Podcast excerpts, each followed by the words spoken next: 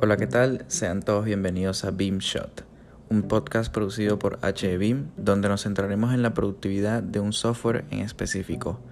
Para esta primera temporada nos estamos centrando en Revit. Mi nombre es Fabián Álvarez y el día de hoy te diré qué debes saber sobre creación de familias en Revit.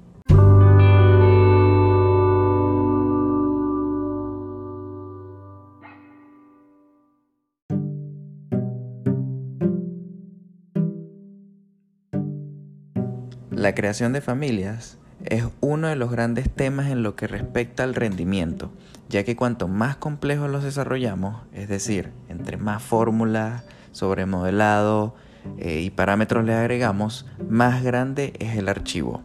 Por eso, al crear familias, los usuarios deben tener en cuenta lo siguiente.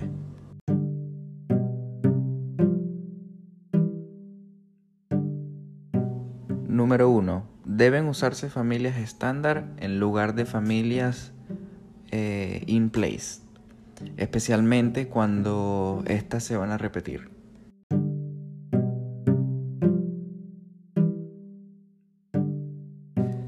Cuando descargues familias de sitios web, asegúrate de que no estén sobremodelados y que estén utilizando geometrías nativas al usar diferentes formatos CAD importados o geometría sobremodelada afectará significativamente el rendimiento del modelo.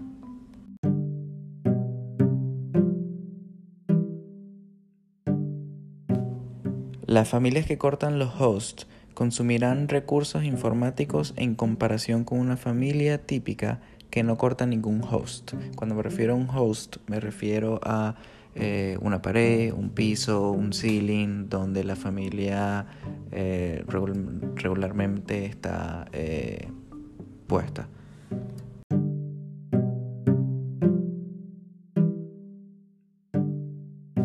Número 4. Un archivo de familia de Revit entre 250 y 500 kilobytes indica un tamaño de archivo adecuado.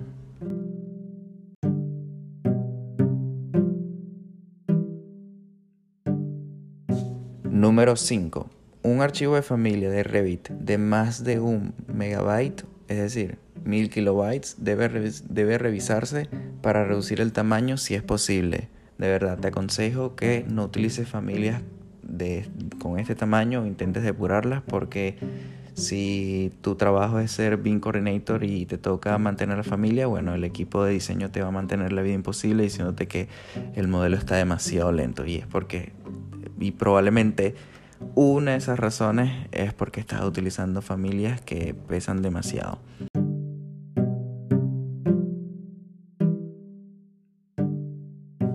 Por último, pero no menos importante, antes de guardar tu archivo de familia, usa el comando purgar para reducir el tamaño del archivo y eliminar cualquier objeto no utilizado.